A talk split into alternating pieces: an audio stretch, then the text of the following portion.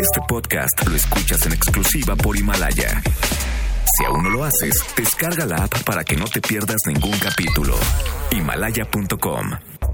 Son las 7 de la noche en la Ciudad de México. Bueno, casi. Y luego de seis años. Es muy importante que en este momento la gente revise sus instalaciones de gas. 1789 programas. José José estuvo aquí poco antes de irse a vivir a Miami. Sí, aquí estuvo y muy amable, la verdad, que muy amable, muy gentil. Seis productores. Más de 40 colaboradores. 23.569 multas de gobernación. Algunas muertes, varias desgracias, un terremoto, otro divorcio, tres circuncisiones, dos gatos, una. Y un derrame cerebral. Inicia Charros contra Gangsters. Con José Luis Guzmán Miyagi, igual de malo. Y Jairo Calixto Albarrán, igual de rosa. La dupla más revolucionaria del mundo. Desde Caifanes y Maná. ¡Comenzamos!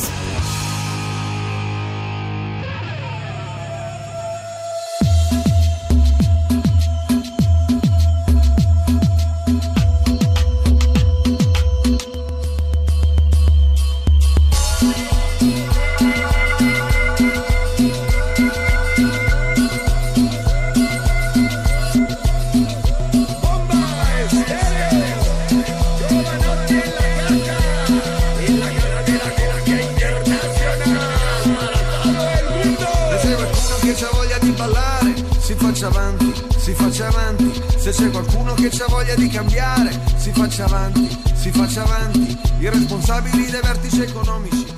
¿Cómo le va? Muy buenas tardes, saludamos con muchísimo gusto. Yo soy José Luis Guzmán y para mí es un honor de verdad darle la más cordial bienvenida a este que es el mejor programa de la radio, que se llama evidentemente Charros contra Gangsters, y lo dicen hasta en convoy, que es mejor, pero bueno, este, bueno, eso me han dicho a mí por Este- ahí. este es gratis, al menos. Este cuando menos sale de barbas. Oigan, fíjense que hoy, por ser un día especial, tenemos un programa muy especial, pero primero quiero saludar al hombre del buen vestir y el mejor decir, el único hombre que se afeita la lengua cada vez que habla, que es Jairo Calixto Alorrán. Así es, a veces me corto, pero no importa. No importa. Y amigos hispanoparlantes, aquí les da una más cordial bienvenida en Charles contra Gangsters. Tenemos invitados especiales. ¿Qué le va? Se, se le va a pasar a todo dar. A todas margaritas. Pues mira, cuando menos conocieron a, a- a este Leonardo Di Lozano, que es todo bello él, que me sorprende cuán guapo es. He visto ver sus fotos y tener ciertas erecciones raras. Miyagi en cabina. No, no, no, no, no. Pero para mí es un honor de verdad saludar y es que me da muchísimo gusto que esté con nosotros el buen Cha. Bienvenido. Presente. Muchas gracias por No. estar aquí, hombre. Qué gusto. Su casa. Gracias. A- de quien tengo grandes recuerdos, aunque inconfesables, de, del Sobre paso- todo en Acapulco, ¿verdad? De radioactivo, particularmente una fiesta en Acapulco que fue Inconfesable. inconfesable. Inconfesable le dejamos, los abogados no nos dejan decir mucho. No, no- no podemos todavía ventilarlo. No podemos hablar tanto. Y nos acompaña también Iñaki. ¿Cómo estás, Iñaki? Hola, Iñaki ¿cómo están? Vázquez. Feliz de estar aquí con Hombre, ustedes. bienvenido, bienvenido. A ver, vamos a empezar por partes. ¿Qué onda? ¿Qué han hecho últimamente? Pues un montón, la verdad. Este, hay veces que tienes, bueno, en mi caso yo tengo un adolescente de 15 y una niña de 3. Los quiero igual, pero la verdad todo el tiempo hablo de mi bebé. Entonces, lo que más nos tiene locos a Chay y a mí es esta nueva banda que tenemos que está cumpliendo tres años que se llama Gran Sur. Nos tiene enloquecidos porque es- representa el presente, el futuro, ¿no? Justo la música que estamos haciendo. Eh, cada, cada mes estamos sacando una rola nueva de este nuevo disco que apenas llevamos este, cuatro sencillos afuera. Hoy estamos estrenando, de hecho, una rola. Entonces, estamos como enloquecidos con eso y eso es lo que nos tiene en el presente. Pero estamos también muy contentos de estar haciendo un tour por Estados Unidos, que es la última rebanada de, la gira Pastel, de este reencuentro que tuvimos con nuestros viejos compañeros. Este.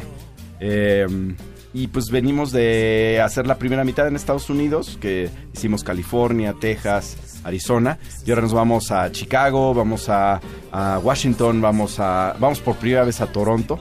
Y ya con esto ya paran estos dos años de hacer esa gira en especial con De Fobia. Fobia, con Fobia, ¿no? Y Moderato sigue, Moderato no ha parado desde el 2001. Eh, ¿Siguen? siguen. No manches, Híjole, ¿a qué horas qué van al mala onda. pan? ¿A qué horas- No nos cansamos de, ru- de ruquear, ¿De digo, de, ruquear? roque- de roquear. Oye, pero, pero, ¿pero por neta, neta, yo a veces no puedo ni, levantar, o sea, pese a mi, a mi cutis lozano y mi apariencia ves muy bien, te lo juvenil. decía fuera del aire, te ves muy Sí, bien. tu, ¿eh? cutis, tu, tu cutis de Lozane. No, no, no, ese es otro. Ese es otro. Ese es otro, Perdón, ese es otro. Los segundo. rayos de guapura de Leo no están aquí todavía. A ver, dame un segundo pequeño paréntesis con ese tema. Es decir, a mí me ha tocado eh, platicar con, con este muchacho a las 10 de la mañana, despeinado, con mal aliento, en pijama, en chanclas, ¿no? Así los ojos llenos de, de lagañas. Y aún así es guapo, Sí. ¿no? Y es lo cual es... Te sientes mal. Pero ustedes que han trabajado con él todos estos años, ¿no hay en su interior un pequeño rencor social No, por esa te voy a historia? decir, es que es guapo por fuera y por dentro. Sí, no, pero te voy a decir una cosa. no, o sea, no, no puede ser. Tiene un corazón bellísimo, unos No, no, intestinos Pero yo lo que tengo que decir es esto. Selección natural. Se le van el 99% encima a él. Entonces, aquí a, a mi compadre y a mí se nos quedan las más interesantes, las más raritas y las más locas. Ah, está bien. Y de ahí escogemos. Y de ahí hemos tenido estupendas relaciones porque la verdad es que Y uno que es adicto a la locaína, pues imagínate. La locaína. somos locainómanos. El problema es que, bueno, Leo, pues van ahí el 99%. Entonces, pues ya nos quedamos con las. Esa que estás tocando y de repente te voltea a ver a ti y dices, ah, qué, qué chistoso. te sigue volteando a ver a ti, no está volteando a ver el cantante. Te da una seguridad en ti mismo. Es, esta, esta está loca. Esta, esta quiere con el de los teclados. Es para mí. Al bajista del tecladista, ¿qué le pasa? Tiene la mirada desgobernada, pero no Pero, importa. ¿Qué se siente de verdad ser así como el Bill Wyman de, de, de- de Fobia? Ah, es bien chido. Sí, Sí, sí, ¿no? me gusta, sí me gusta. Estar ahí. Tengo el mejor lugar, la verdad. Ajá. No tengo que estar soleando. No tengo que estar preocupando que por el acorde y que seis cuerdas. No, no, no. Estoy junto al baterista, estoy viendo a los demás, me la paso muy bien. A todo dar. Ah, Por eso no cambio de instrumento, la verdad. Y, y también, y también li- ligas, este... Lo necesario, lo necesario. También ya a esta edad, pues uno prefiere irse al hotel. Ligas, mayo- Room ligas mayores. ligas mayores. Con el Ligas bass, mayores. ligas mayores. Tú ligas Ya, ya mayores. pura milf. Es mi, roots, ru- es mi, pero ru- roots, mi rubro. es la línea que me, te manejo. Oye, pero, pero de verdad no se cansan. Es que en serio, ustedes hacen un chorro de muchas cosas. cosas. Jairo, con esfuerzos llega a las 7 de la noche. No, ya. y ya ¿verdad? llega en, en chanclas. Ya y en su- cansado. cansado, en su andadera de aluminio. O sea, y ustedes Sí los admiro porque sí está... le pegan O bien sea, cañón. radio, banda, una banda. No, no, es una banda, son tres bandas. Tres bandas. No, un- no sé, y aparte supongo que... Tiene, bueno, ustedes tienen otras cosas. es Bueno. decir, no manchen. Sí. Qué horror, ¿por qué? Yo, por ejemplo, este, pues, soy productor, tengo mi propio estudio y pues tengo muchos proyectos más. Hago cosas para teatro, para cine, desde luego produzco, produzco bandas y así. Pero lo que luego más quita también el tiempo y es padre es tener hijos, tengo un adolescente y una bebé, entonces está increíble también, pero sí es increíblemente agotador.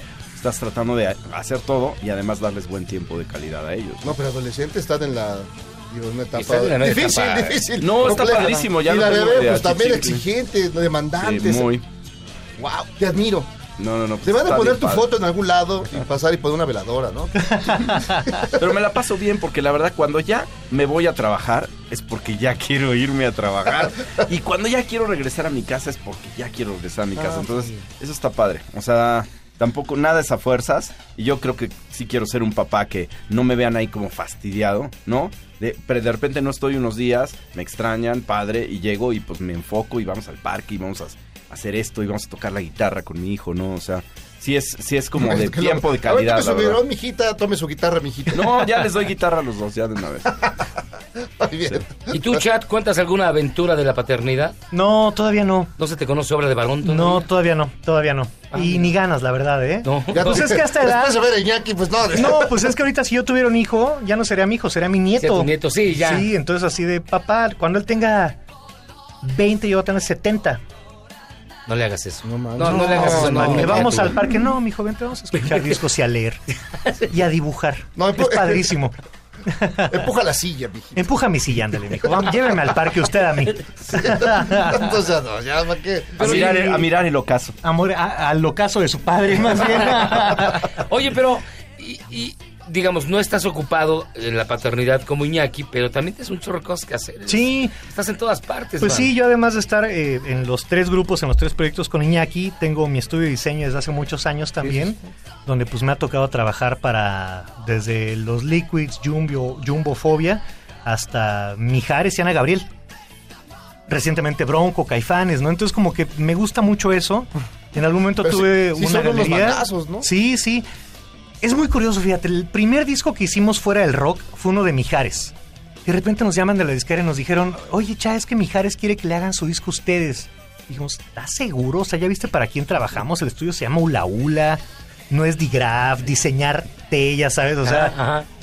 Sí, y dijo, sí, es que él quiere algo diferente. Ya fuimos a casa de Mijares y este nos decía, es que estoy cagado, hermano, estoy, estoy harto, estoy harto de que todo el tiempo es mi pinche foto y, y mi logo horrible. Quiero algo diferente, o sea, sí quiero mi foto y quiero mi logo, pero quiero que sea diferente. O sea, ustedes eligieron sus Pero zapatos. quiero verme guapo. No, ¿Esos porque no se le veía. No, no se le veían. El disco se llamaba Capuchino.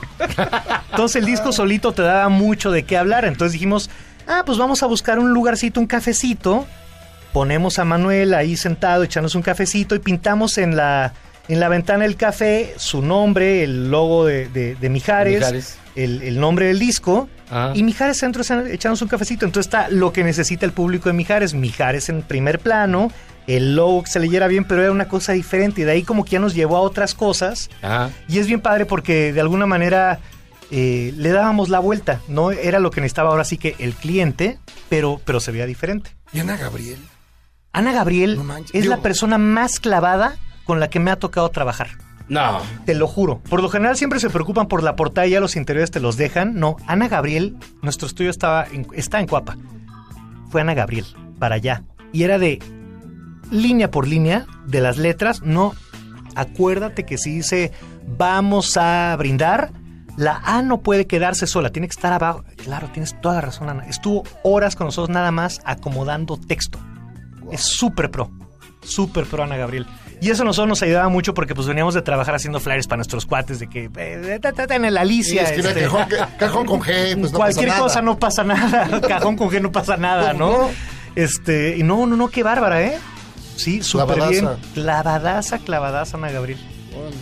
Pues Ah, es de los Gabriel, ¿no? De los Juanes, claro, de sí, los claro. Peters, de todos, Sí. ya han hecho grandes No, discos. claro, sí, con sí. Peter, con es de esa dinastía, sí. sí, Claro, sí. no, pues se entiende perfecto. Oiga, vamos a hacer una pausa y vamos a regresar para seguir platicando con Iñaki y con el Cha.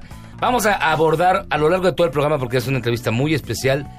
A nadie, y eso sí quiero que, que lo tengan, a nadie le hemos dedicado un programa entero. Gracias. No, pues gracias. Ustedes son los primeros y este... Qué honor, Nada, gracias. nada más dejen checar que haya pasado el cheque de veras. Pero este...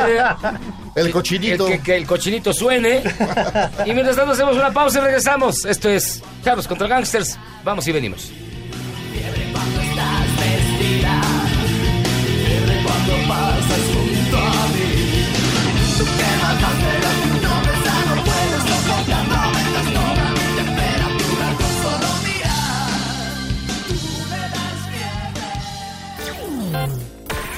Charros contra Gangsters es la suma absoluta y universal de la cultura, la información y el entretenimiento.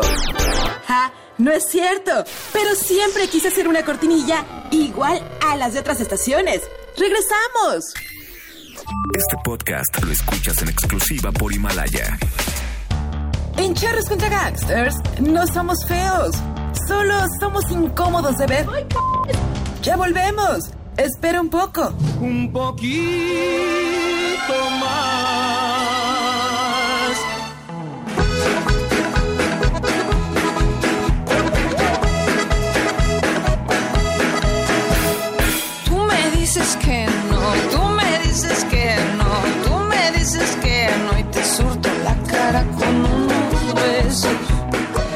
Estamos de vuelta aquí en Charlos contra Gangsters. No te me fríes. Este.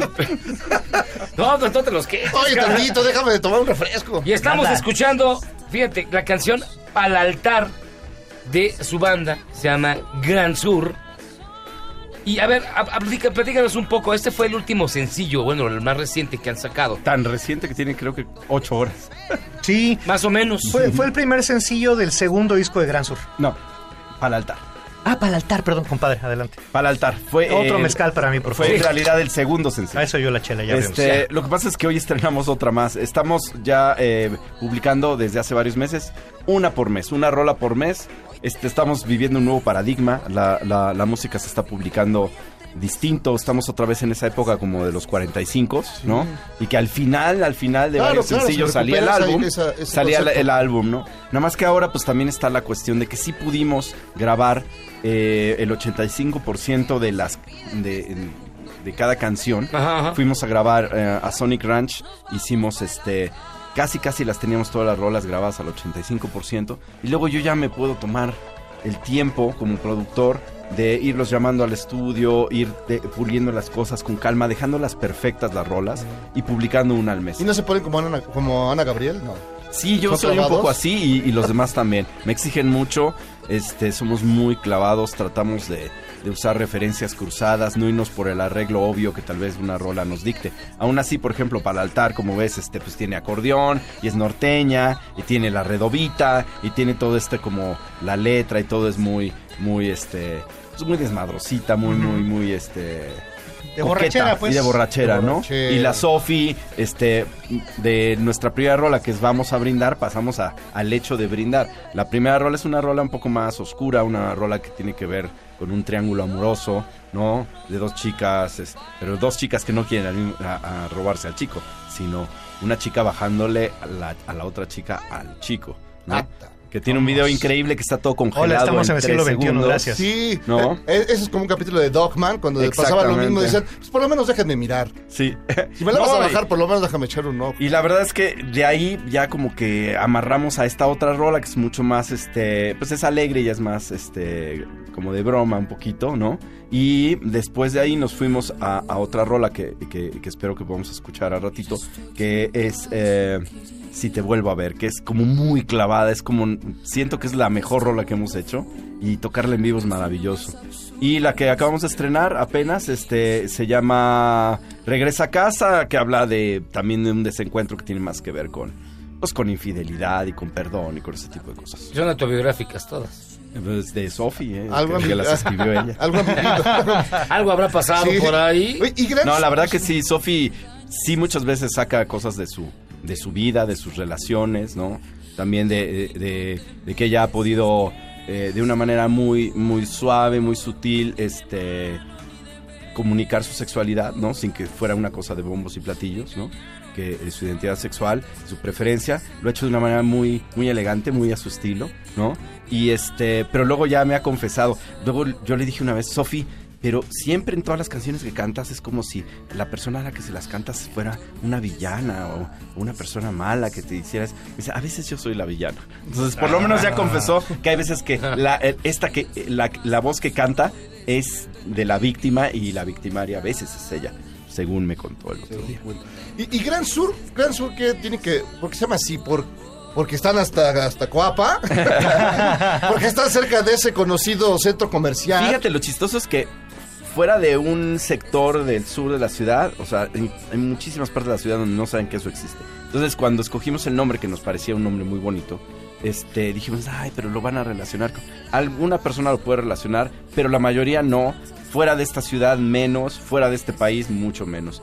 Y lo que nos gustó de, de esas dos palabras, Gran Sur, es que queríamos cantar queríamos hacer un rock mexicano, pero que tuviera un sabor, un sabor precisamente a México y también que pudiera tener algunos tintes este, eh, latinoamericanos en general. Y pensamos que Gran Sur es una muy buena manera de, de cantarle a todo Latinoamérica, ¿no? Eh, del Río Bravo hasta la Patagonia, somos el Gran Sur. Eso es, esa es la manera en la que nos gusta a nosotros explicar ese nombre, ¿no? Y también ese, ese, esa sangre latinoamericana la llevas, así seas alguien que está trabajando en, en este en Dakota o en Ohio o, o contento, ¿no? Porque también Sí, se va la boda. Híjole, lo sabía, lo sabía, lo- lo- vi El chiste- de tío. El chiste de tío, ni modo, respeten mis canas, son chistes de tío. No se apuren, yo estoy acostumbrado. Luego sale bueno. Chamín Correa por aquí. O cosas así. Es un clásico, es un Chamín Correa. clásico. Es un clásico, Chamín Oye, pero eh, ¿cómo se definiría Gran Sur? Es decir, ya nos dijiste que, que intentan ser como más eh, latinoamericanistas, más, más de hacia el sur de la frontera de los Estados Unidos. Pero evidentemente no pueden negar que les gusta el rock. el rock claro. inglés, ¿eh? Lo bueno es que ya podemos decirlo con dos palabras. Ajá. Rock mexicano. Con Claro. fobia era muy di- difícil decir, ¿y ustedes qué hacen? Rock mexicano. Nos quedan diciendo, ajá. Sí, ajá. Es Sí, más rock ¿no? hecho en México. No, entonces teníamos que decir rock. No, moderato, por, también lo mismo. Estábamos como emulando toda una cuestión de glam y de hair metal y todo este rollo, ¿no? Que pues lo mexicanizábamos y agarrábamos las baladas, los covers y todo el rollo. Pero realmente Gran Sur sí es muy honesta y sencillamente rock mexicano. No deja de ser rock, pero los elementos que hay es como si vas a un restaurante que tiene como es una gastronomía contemporánea Ajá, ajá. que es evidentemente mexicana porque el embarrón que tiene ahí es de mole y la espuma de que no sé qué es de es de no sé De mezcal chipotle. o de alguna cosa así entonces es lo mismo es un poquito eso sabes claramente que estás este, escuchando rock pero también es muy muy eh, claro que este rock sabe a México Qué bonito hablas, Iñaki. ¿Verdad que sí? Sí, hablas Sí. de bonito. ¿Verdad ¿No has, sí? grabado- ¿No has pensado grabar un audiolibro? Pues podría ser ¿eh? Fíjate, hablas bien chido. Hasta, yo, mira, me quedo callado y te veo y te veo. Nada más veo cómo tu boquita se mueve. Y ya. Los rayos de guapura de Leo después de tantos años nos han Sí, impregnado un poco. A ti no tanto, ¿ah? Pero a él sí. Sí, se me pega, se como reflejante, cabrón. no se me pegan, ¿verdad? Por más que quiera. ¿Y para ti qué es Gran Sur, mi estimado Cha?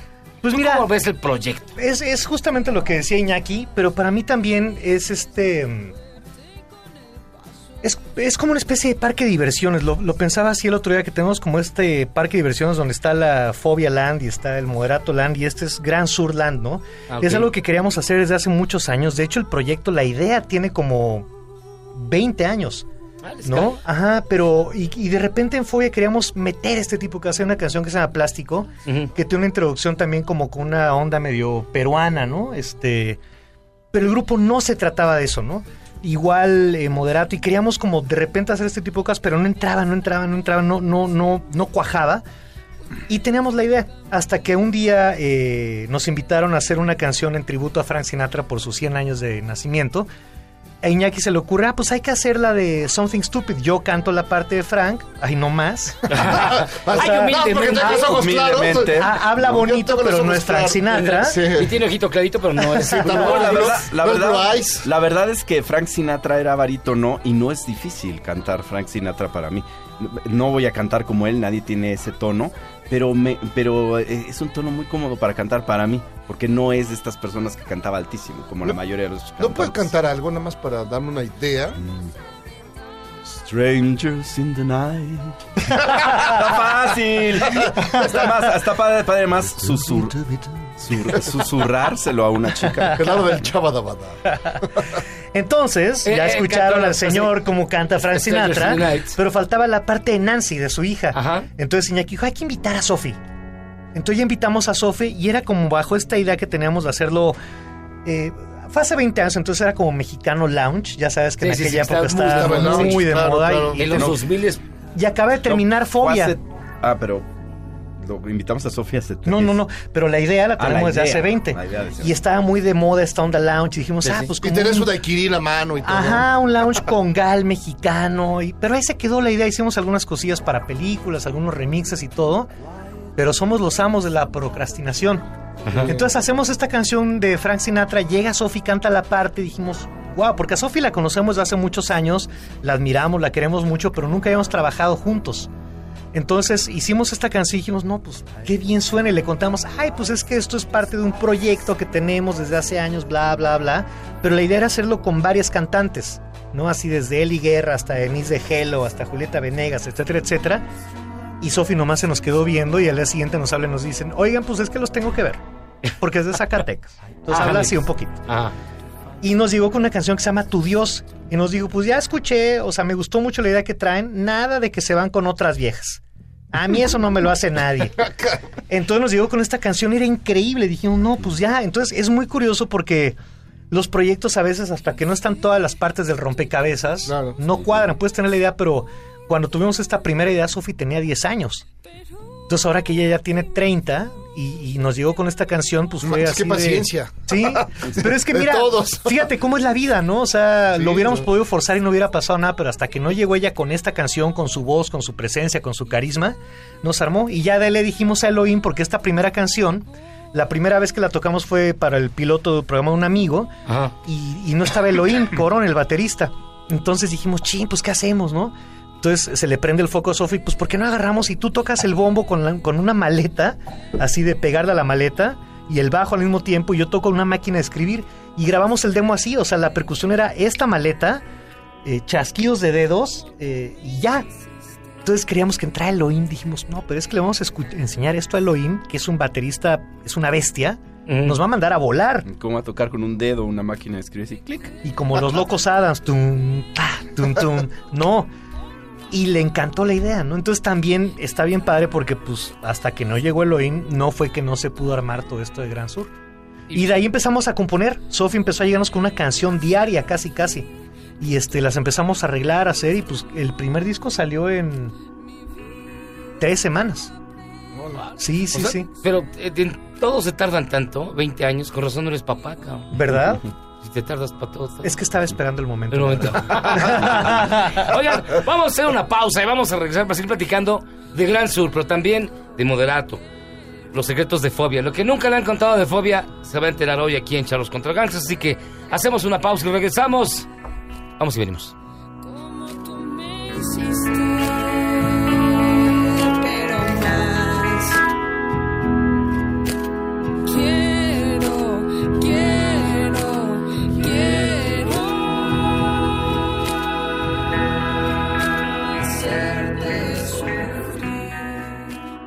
salvarte del reggaetón? ¿Y esos sonidos que solo te hacen pensar en Omar Chaparro como un buen actor? Charros contra Gangsters regresa después de un corte, solo con la mejor música para una debida sinapsis. Este podcast lo escuchas en exclusiva por Himalaya. Los amigos son aquellos que, cuando te ven caído, te dicen: ¡Levántate! Todavía nos queda medio cartón. Espérame, güey, que tragar aire, güey. Así somos en Charros contra Gangsters. Regresamos.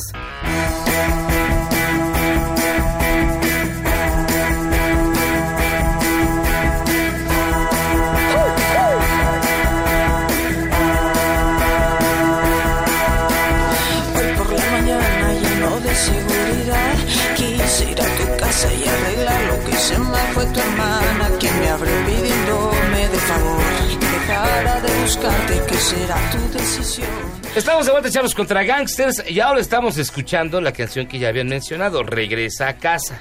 Ya. Pero- Esa es la más reciente de todas. Pero suena bien. Sí, pues aquí quisimos jugar un poquito.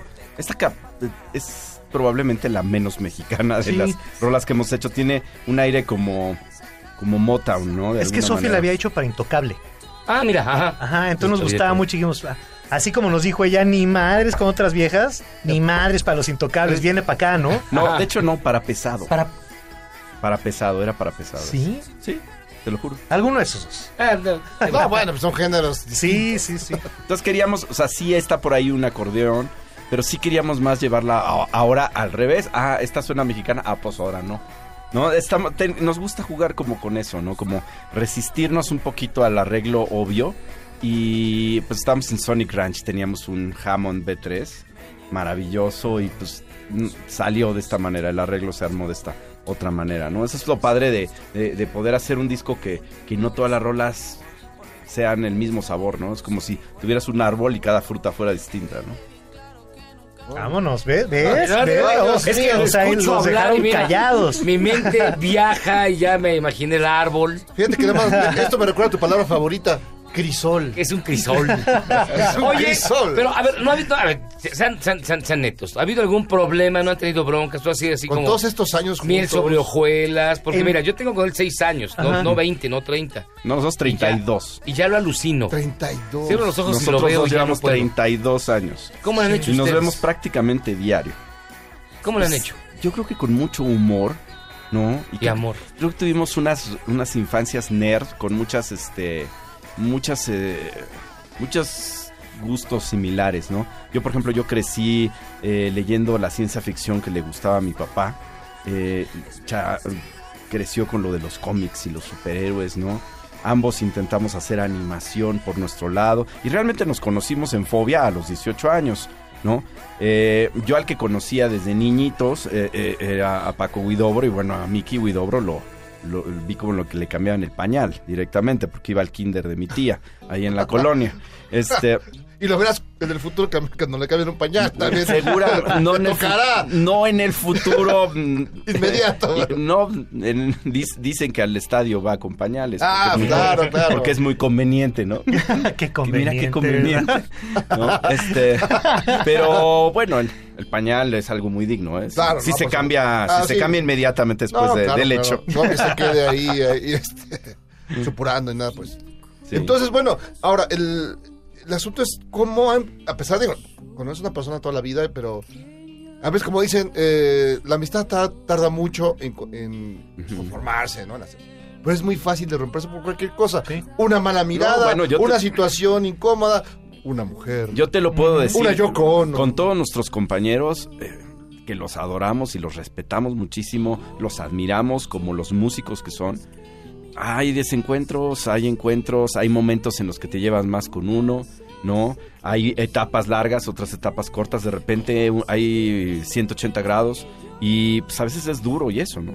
Pero tienes que aprender a que de todos modos son tu familia, ¿no? Y es una familia terriblemente disfuncional, ¿no? O una- ahora una multifamilia, porque pones un poco en el, en el, en el caldero a que hay varios proyectos. Y eso potencia los conflictos posibles muchísimo, ¿no? Los celos entre los distintos, oye, pero ¿por qué ahora le estás dando más prioridad a este proyecto que al otro? Y, no, bueno, Bueno, también las- las agendas. el ego, Las el agendas. narcisismo, el, Sí, eh, el sí, sí. hedonismo, somos, o sea, los artistas somos gente muy complicada, este, psic- psicológicamente O sea, va con su psiquiatra. Claro que hay bronca, claro, digo, por algo... Mi psiquiatra se llama Patty. Entonces cada vez que voy a terapia es de, fíjate Patty, ¿qué? No, pues Me encanta lo- empezar con el fíjate Patty. No, pues como los de los de este Metallica, ¿no? Su documental Some Kind of Monster. Mi Eso- psicoanalista, perdón, psiquiatra. Eso es lo que, eso es lo que son la- las bandas, son monstruos, ¿no? Entonces, claro que es muy complicado y claro que hemos tenido todo tipo de conflictos. Pero curiosamente, el señor y yo, mayormente no. Tal vez es porque más que narcisistas somos hedonistas. O sea, que es una variante. No vamos más hacia pasárnosla bien, a que no haya bronca. Yo a veces mediaba, ahora ya me da por no mediar, entonces medio que las cosas se van a la fregada. Mm. Cuando de repente yo digo, pues yo, yo la suelto, yo esta no la voy a pelear, esta batalla no la voy a pelear, se complican mucho las cosas. Aún así, aún así, ahorita están los tres, estos tres proyectos están marchando, ¿no? De alguna manera. Misteriosa. Incomprensible. ¿Y, y cuál es el que más les gusta? ¿Cuál es el que más te gusta a ti, Chad, de los tres proyectos? Así que digas, Así este es para mi que- hijo. Este es mi hijo Para favorito. que se enchilen los otros. Sí, para que se encelen los otros. Es que es, es- es difícil, o sea, eh, y fíjate que no es, no es cebollazo ni quedar bien con ellos ni nada. Después de que nos hemos separado tres veces con fobia, y, o sea, ya no, ya no está como esta cosa de, ay, no voy a hablar mal del grupo para que no se enojen, no se separe, siga, o sea, no. Pero todos tienen lo suyo. Es lo que te digo, está bien padre que eh, no ha tenido que forzarse las ideas de todos en un solo proyecto. ¿No? Yo cuando era chavito y veía que de repente Brian May de Queen sacaba un disco solista o Roger Taylor era así, ¡Eh! se van a separar, ¿y por qué? Y ya los traicionó. Y ahora lo entiendo muy bien, digo, pues es que de repente a lo mejor él quería hacer esto, pero Freddy no lo dejó, ¿no? O hasta John Deacon le dijo, no, no, no, no, esto aquí no va. ¿no? Ajá. Bueno, la película, digo, no sé qué tan cierto sea o no, pero cuando llegan con Another One Bites the Dust, es que cómo vamos a tocar música disco, ¿no?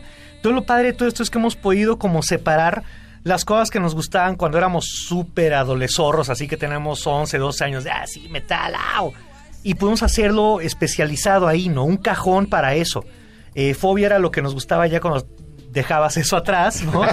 y era como de vamos The Cure, vamos Bauhaus, vamos este Love and Rockets, etcétera, etcétera. Y, y Gran Sur, pues esta, esta parte, ¿no? De Massive Attack, por decirte algo, ¿no? Pero sí. que también pues vivimos en un país increíble que es México, que dices, ah, me gustaría poder hacer esto, pero no lo puedo hacer ni en este cajón, ni en este cajón, pues cajón nuevo, ¿no? Escritorio nuevo, eh, soy Walt Disney y tengo este pedazo de tierra, vamos a construir ahora acá esto que se va a tratar, nada más de esto. Y si estás en Gran Sur, ni siquiera se van a ver los árboles de la otra tierra, ¿no? Que es lo que pasa en Disney, que dicen que estás en Frontierland y no Sí, se alcanzan no a ver los árboles de, No. Adventureland, Claro, ¿no? O sea, es de eso se trata. Y era, y era esta cosa. Entonces, por eso es tan difícil decir cuál te gusta más, porque pues son tres cosas que nos han gustado mucho en toda la vida, ¿no? Y lo padre de todo esto es que puedes como dedicar el tiempo a cada una y de repente se van quedando unos atrás, la verdad. O sea, como que eh, todos han tenido su momento. Fobia, Fobia fue el grupo que tuvimos cuando teníamos. Yo tenía 18, 19 años cuando lo empezamos y justo estabas ahí, ¿no? O sea, híjole, los Smiths, este.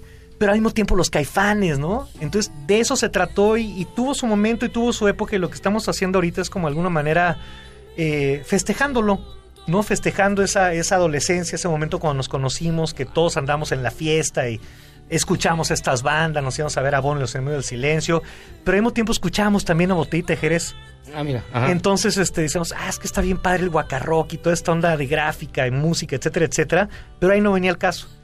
Luego vino Moderato, que era esta cosa de, sí, es que te acuerdas de ver aquí, o sea, y sí, grupo más grande que la vida y todo. Y también tuvo su momento, está increíble, y ahorita, como decía Iñaki al principio de todo esto, pues estamos como muy emocionados con esto, porque es nuevo, ¿no? Y es algo que teníamos muchas ganas de hacer, como platicamos desde hace rato, desde hace 20 años. Pero hasta que no llegaron Sofía y Elohim no fue que de veras Claro. salió toda esta energía creativa. Yo además, por ejemplo, yo estudié saliendo de la, de la prepa, estudié eh, composición y etnomusicología. Entonces yo llegué a, a Fobia con muchas ideas, mm, alcancé a meter algunas cosas hindúes, eh, metí lo- esta cuestión peruana, o sea, medio que yo metía en, mi, en mis sonidos con sea, el tú eres pretexto... responsable de que tan marihuano los Exactamente. discos. La neta, sí. Sí, la neta sí. No, porque el otro era simplemente, pues era como como Police, como de Cure, o sea, este batería, guitarra y bajo, ¿no? Ajá. Yo yo llegué un poquito después de que ya se estaba empezando a formar la banda, entonces lo que me tocó no es tratar de ver si yo competía con la guitarra, sino us- usar los huequitos que iba dejando para igual como reforzar la historia que estaba contando la canción, ¿no? Entonces, si estás hablando del pepinillo marino, pues tiene que ser muy submarinos los sonidos, ¿no? Pero entonces, por ejemplo, ahí metía unas cosas que se llaman anklongs, son unas como marimbas verticales eh, hechas con bambú que, eh, del sudeste asiático, ¿no? Este, y, y metía cosas hindúes y metía cosas. Qué pachecote. Entonces, toda, todas mis, toda mi cosa de etnomusicológica la metía, pero de una manera muy sutil. Entonces, pues sí, ya cuando yo llegaba con una jarana o algo así me mandaban al diablo. Entonces, por, por eso el primer disco de Gran Sur, en la mitad de las canciones hay una jaranita huasteca, porque a mí son huastecos algo que me gusta mucho, ¿no? Este, pero tampoco quis- quise hacer algo directamente folclorista o, o- o demasiado correcto o canónico, porque tampoco pretendo hacer esta apropiación cultural, a pesar de que soy mexicano, que mi mamá es de Tamaulipas, ¿no? Este, tampoco puedo pretender conocer tan profundamente esa música. Claro. Como para simple y sencillamente a sacar un disco así. Es un sabor, es, es esta misma libertad que se toma un chef de decir, eh, voy a hacer un maridaje con este mezcal que conocí en este pueblito en Oaxaca y entonces ahí también descubrí que si a, a la salsa hago un mole como solo lo hacen ahí, pero la- le hago una reducción y entonces hago mi Que reinterpretación. también como chef. cocina muy bien. También. No, pues tú has traído algo. Pues sí. Lo hubiéramos hecho en tu casa. La próxima si quieren. Y ahora, cuando, cuando em- empieza Fobia, estar en un, en un escenario, en una, una escena eh, del rock donde estaban, pues digamos, Malta Vecindad, los Caifanes, ¿no? Est- estas bandas surgidas quizá unos años antes, pero que tenían ya un nombrezote, ¿no? Café Tacuba, ¿no? Entonces, Pues es que algunos surgieron después. No, Sí, Café somos, Tacuba somos- somos somos después. ancestrales. No, no, Sí. pero digamos, pero, eh, perdón, Claro, sí, sí, sí. Pero esa parte, llegar a ese escenario que estaba tomado por estos, por estos No, grupos. es que lo veíamos como super fans. O sea, nosotros eh, cuando empezábamos a tocar, pues íbamos a ver a los caifanes cuando eran las insólitas imágenes de Aurora, ¿no? Y que tocaban en librerías para 15 personas, así en Gandhi, de insurgentes y todo ese tipo de cosas. Eh, íbamos a ver a Bonnie y los enemigos del silencio, Botellita, a Chuck Moll, ¿no? Chuck cuando Moll. Chuck Moll dejó de ser progresivo y se volvió como medio New Wave. Sí, sí, sí. Entonces nos tocó toda esa, esa onda, pero pues todavía no eran los monstruos que fueron después, todavía no grababan.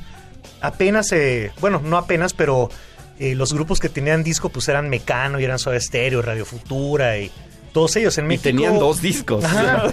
en México nomás los podías ir a ver a, a estas librerías y estas cosas, o al Bar 9. ¿no? No, Este, Rockstock luego ya empezó. Rockstock No, Rockstock vino. viene después. Y después ya empezó como esta onda de Rock 101 o de Espacio 59 programas especializados de, bueno, espacio sin no, pero como que empezaba a filtrarse en radio eh, para las masas lo que estaba pasando. Nuestro, nuestra primera vez que sonamos en radio fue un demo de Fobia que nos produjo Saúl. Pero los íbamos a ver como fans, o sea, y de repente los encontramos y los dábamos, hola, señor Saúl. Y nos decía, hola, niños. Señor Ah, Don Saúl. Ajá, y ya después cuando se aprendió nuestro nombre fue así, de, Saúl ya sabe nuestro nombre. pero, pero era como más de fans porque realmente pues, lo que nosotros buscábamos pues era como tocar con esas personas que nosotros veíamos como, como ídolos. No creo que de hecho todos ellos, Botellita, fueron los primeros que grabaron, ¿no? Con Polygram. Con Polygram. Bueno, de hecho, los caifanes como Hasta tal después. surgieron después que Fobia como tal. Meses, tal vez. Pero sí, en realidad. Era para presumir a nuestras novias que teníamos una banda, básicamente. Fans de, de las insólitas imágenes de Aurora, ¿no? Oigan, vamos a hacer una pausa y vamos a regresar.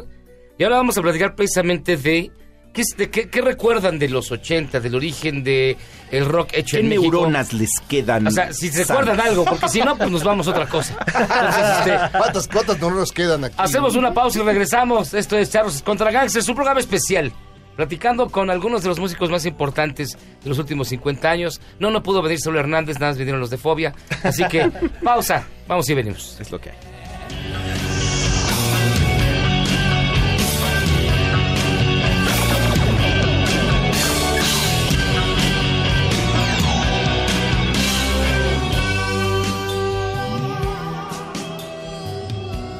¿Eres un chavo ruco en proceso de actualización?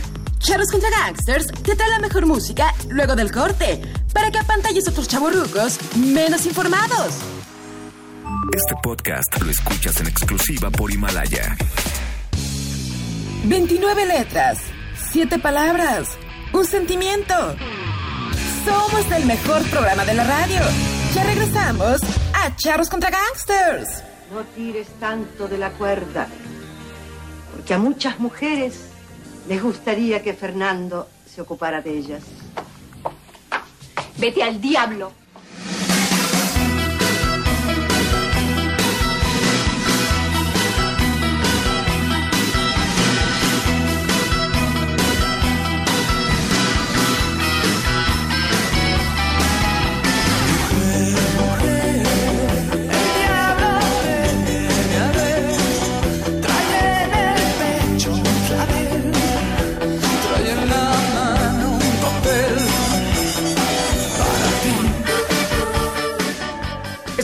De Charlos contra Gangsters, platicando con nuestro buen amigo Iñaki, con el buen Cha, que tienen muchos grupos. Estábamos, ya hablamos de Gran Sur, que es su más reciente encarnación, o su más reciente eh, atracción en el parque de diversiones. Exacto. Vámonos al origen. Vamos a cómo nació Mickey Mouse, utilizando el mismo símil. ¿Cómo nace El Fobia? El microbito. pues, eh, mm, todos venimos de escuela de niños bien, de escuela fresa. No se les ve. Leonardo y yo íbamos en la moderna americana, ahí al, sur de la. Ciudad de México. Y Paco y Gabriel Curi iban en el Alexander Bain. Y acá mi compadre iba en el Seika. Pobre de mí, pobre. Tú ibas en el Seika, qué buena onda. Ajá, entonces. eh, Todavía no desbloqueo todos mis traumas.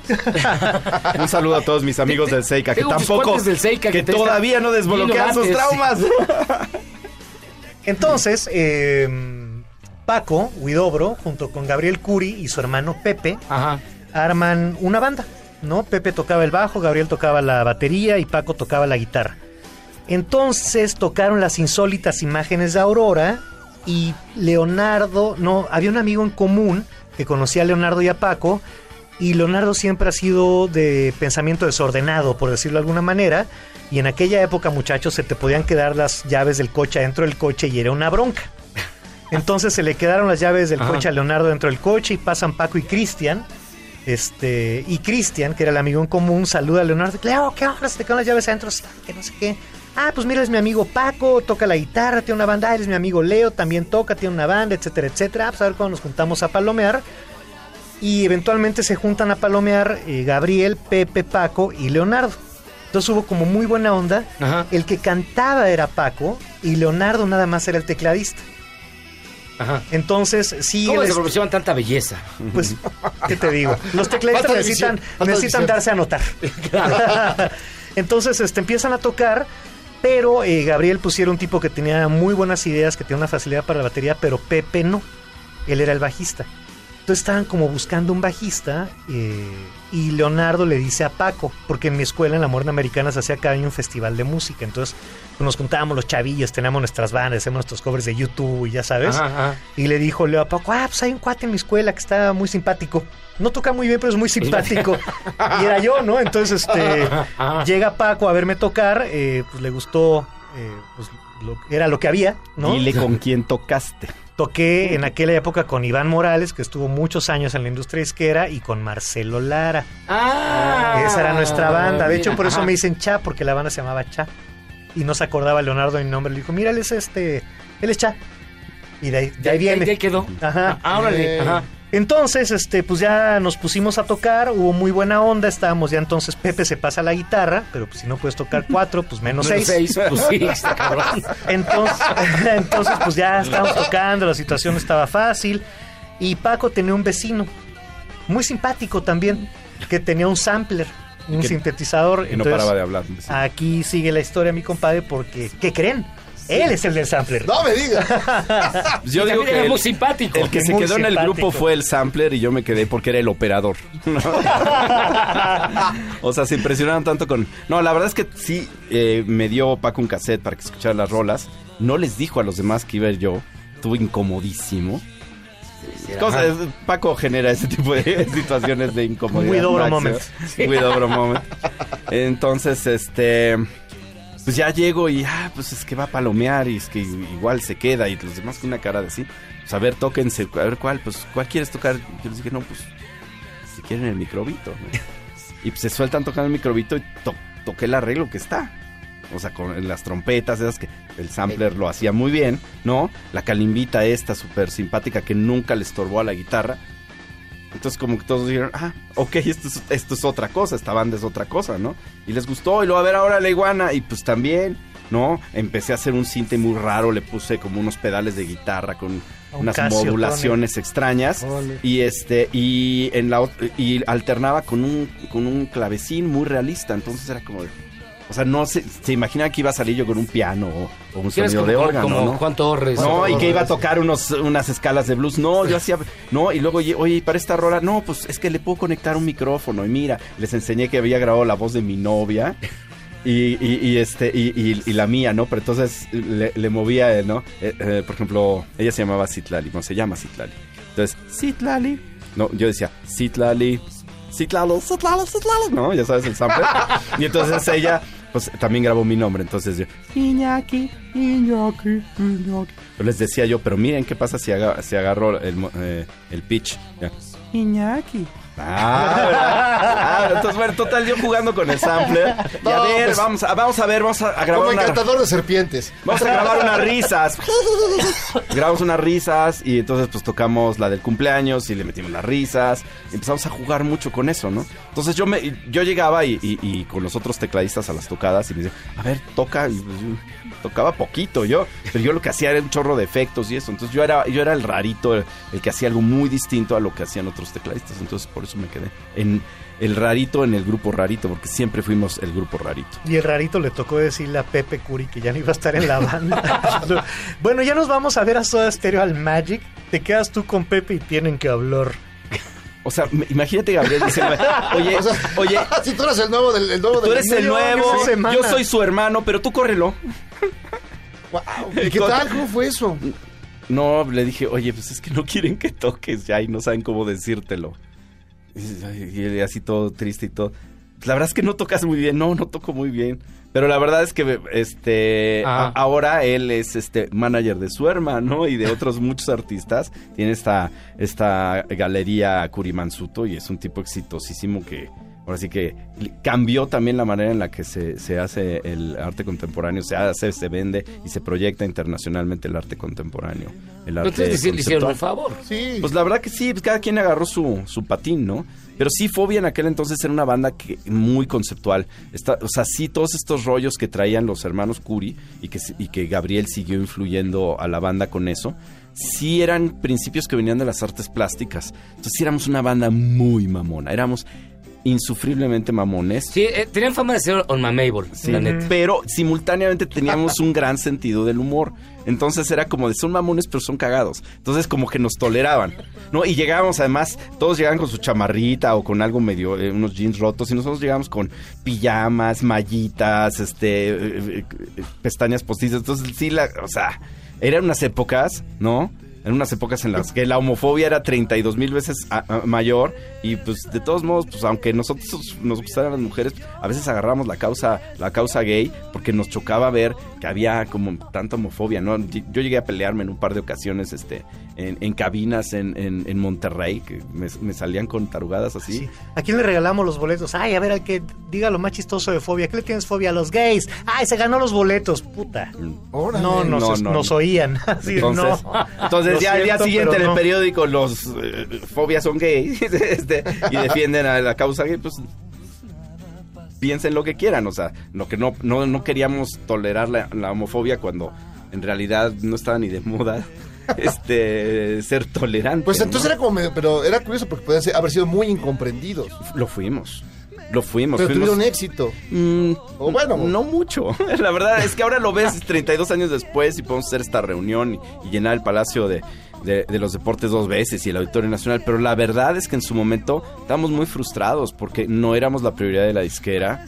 Este, cuando nos decían, ok, tienen este presupuesto para hacer el disco, les entregábamos discos que para ellos eran muy locos, ¿no?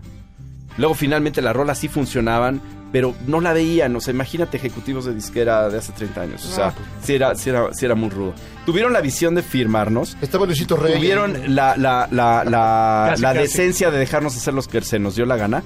Pero no nos, la- no nos dieron la prioridad jamás. O sea, dijeron, este es un artículo raro, que hagan lo que se les dé la gana, pero no les vamos, no los vamos a pagar el radio, ¿no? Entonces, pues, el microbito medio que entró, pero entonces decíamos una vulgaridad, entonces la censuraban, entonces no queríamos que la censuraran y total, nunca fuimos a ser una banda exitosísima, la neta. Vamos a tener que hacer una pausa, porque ya se acabó la primera hora, sí. me digas. Así como Oh, usted lo venir. Se acabó ya una hora de este programa especial con los integrantes de Fobia.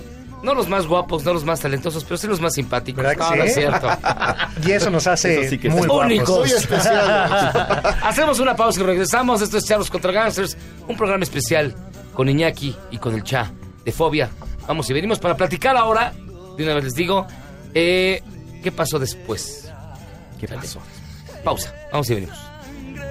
tibia y yo me siento vivo.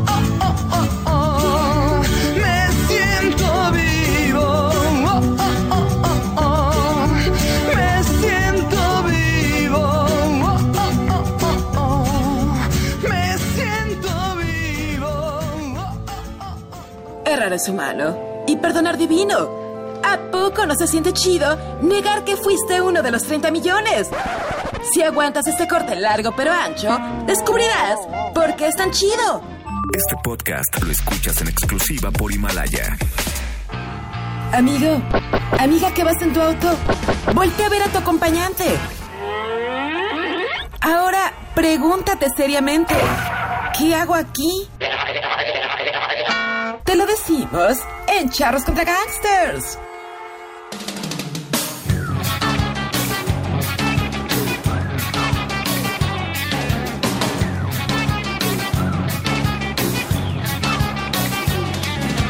Dicen que no conoció el amor, dicen que tiene maldito el corazón, que no tiene salvación. Estamos de vuelta, Charlos contra Gangsters, y nos quedamos en que se sentían mal con la disquera. Porque la disquera los tenía así como en el catálogo de, ah, mira qué cagados, mira qué chistosos, pero hasta ahí. Exactamente. Quien los quiera que los compre, pero yo no le voy a invertir un clavo porque no creo que tengan futuro. Pienso que más o menos eso les han de haber dicho. Pasó eso y finalmente llegó el, el- el Amor Chiquito, que fue nuestro disco más exitoso, que sí tuvo mucho que ver que estuviera Gustavo Santolaya, pero no nos alcanzó para que estuviera Gustavo Santolaya de tiempo completo, ¿no? Y pues sí nos daba medio celos porque la manera en la que trabajaba el con Café Tacuba era una manera como de este YouTube y, y- y, este Daniel Brian. Lanois, ¿me entiendes? Brian Brian. ¿no? Pero todos modos nos caímos muy bien con, con Gustavo y todo. Es un tipo que a la fecha mm, lo admiramos mucho y, y fue una experiencia muy buena trabajar con él. Pero sí fue un disco muy frustrante. Nos quedamos, Paco y yo, muy solos en, en- en- en el poder terminarlo, en el poder también luchar porque tuviera una, una- una coherencia, ¿no?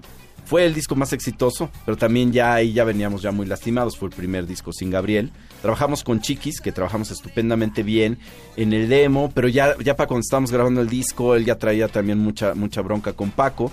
Este metimos a Jay, que en aquel entonces era muy chiquito y que había ido a, Sigue siendo muy chiquito. a las grabaciones. Sí, no, hombre. Este, había ido como medio a ver porque le latía mucho, pero en cuanto se mete a, Fobia, él tenía, él había creado junto con Mickey y, con Tito Molotov, ¿no? Y pues los Widobro son Widobro y este y Mickey le dijo, pues o Paco o yo. Órale.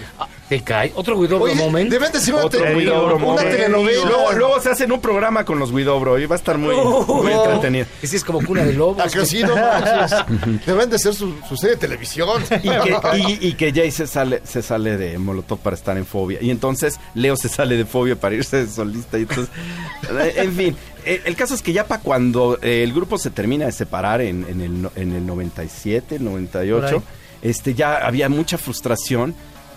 Y teníamos también nosotros, Chay y yo, muchas ganas de hacer algo más cagado, algo más cagado, algo distinto, algo distinto. Una de las ideas era hacer algo muy mexicano y medio disfrazarnos. Había la idea de hacer algo tipo cumbia, tipo como bronco, pero... Cumbia Dark. No, en fin. Pero luego un día... Catacumbia. Un día... La catacumbia. un día Jay, Jay y Cha en la, en la borrachera este, me hablan, me dicen, este proyecto que hablábamos de hacer algo muy ochentero, muy, muy glam rock, dinos lo más ochentero que se te ocurra, porque habíamos puesto ahí una lista. Y pues me agarraron a las dos y media de la mañana, yo estaba dormido. Me acordé de repente de la tienda esta que había en Perisur y en Plaza Universidad de, de- de- de ropa estrafalaria de los ochentas y les dije, moderato. Y les encantó la idea. Yo en ese momento Pero ni pensé. era también una tienda de pantalones en, Sí. el, en San Juan del Letrán. Pues ¿A igual pasó- Yo igual la vi. empezó ahí. Frente al cine, el viejo cine Teresa, Ajá. había una que se llama Moderato, porque ahí era donde ah, pasaba mucha gente, eran ca- camiserías. Sí. Esa parte de las camiserías. Pero luego lograron poner una en Plaza En Plaza Universidad. Universidad, sí, y, cuando se hizo, digamos, más famosa. No, ya la época pues, de Miami Vice, Duran Duran, estás 85, Flans. 86, Entonces, ¿cómo le hacías para vestirte como hombre o mujer en una cosa así, que con una camisa como de, también como de eh, los Talking. Heads, ¿no? Como cinco tallas arriba, pero con hombreras, Con pero con, sí. tea- eh, con telas brillantes.